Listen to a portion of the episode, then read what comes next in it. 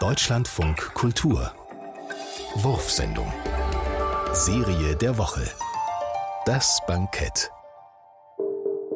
Schachfigurensuppe. 2,4 Kilogramm hölzerne Schachfiguren, Ein hölzernes Schachbrett von 500 Gramm. 200 Gramm frische Erbsen, Drei Eier. 3 Esslöffel Tomatenpüree, Zwei Teelöffel Safran. 1 Teelöffel gehackte Pfefferminze, Petersilie. Dill, Salz.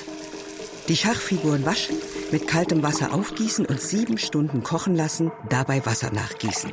Das Schachbrett durch den Fleischwolf drehen, Eier, Salz und Safran hinzufügen, die Masse zu Klößchen formen und diese in die Bouillon geben. Tomatenpüree, Pfefferminze, Petersilie und Dill hinzufügen, in einer Kristallterrine servieren.